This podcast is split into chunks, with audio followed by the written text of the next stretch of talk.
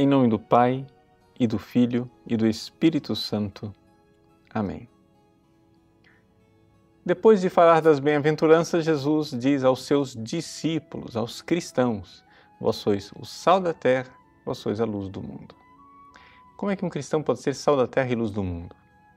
São Tomás comenta dizendo que nós somos sal na nossa vida e luz no nosso apostolado. Vamos olhar para essas duas características. Primeiro, o que quer dizer ser sal? Bom, sal é aquilo que dá sabor às coisas. Pois bem, o cristão, ele deve ser sábio. Você já parou para pensar o que quer dizer sábio? Sábio é aquele que sabe o que vale a pena ser amado. Estulto é aquele que ama o que não vale a pena. Ama bobagem. Ora, o cristão, ele sabe saborear as coisas verdadeiras. E não somente isso, ele, como o sal, ele dá sabor às coisas. Ou seja, este mundo sem Deus, sem o amor de Deus, ele é insosso. O cristão, onde quer que ele vá, o que quer que ele faça com a sua vida, as coisas vão ficando saborosas. Porque onde está o amor de Deus, ali tem um gosto. Porque o amor de Deus, Deus, é a única coisa que verdadeiramente vale a pena ser amada.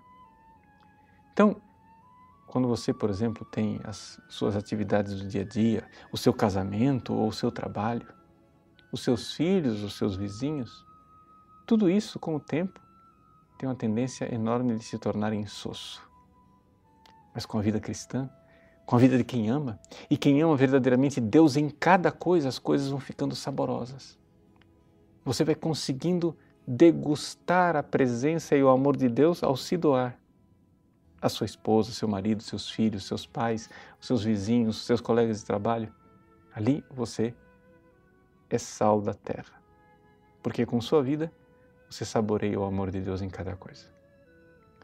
Mas você não deve ficar parado em você mesmo. Jesus diz: Vós sois a luz do mundo. E uma cidade não pode ser escondida no topo da montanha é evidente, é claro, que o cristão que vive esta vida de sal da terra, com a sua vida, ele termina sendo testemunho, ele termina iluminando. Mas esta iluminação não é somente com o testemunho prático, mas é também com o testemunho da palavra de Deus que tira as pessoas da ignorância. Por quê? Porque nosso grande problema é a ignorância.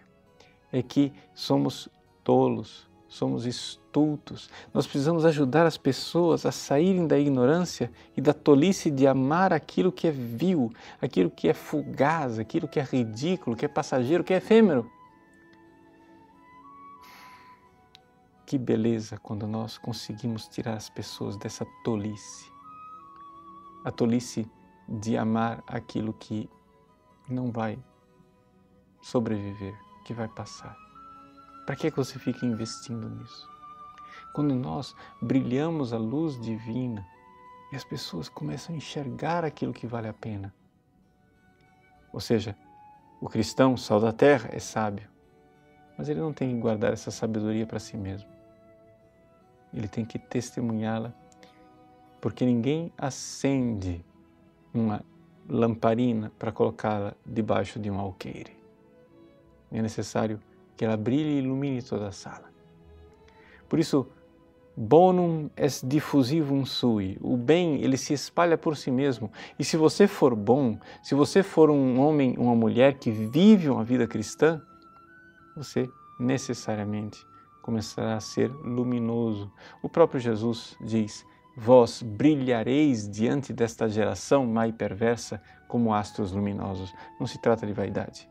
Se trata simplesmente daquilo que é a consequência evidente de quem vive a sabedoria de amar a Deus. Deus abençoe você. Em nome do Pai, do Filho e do Espírito Santo. Amém.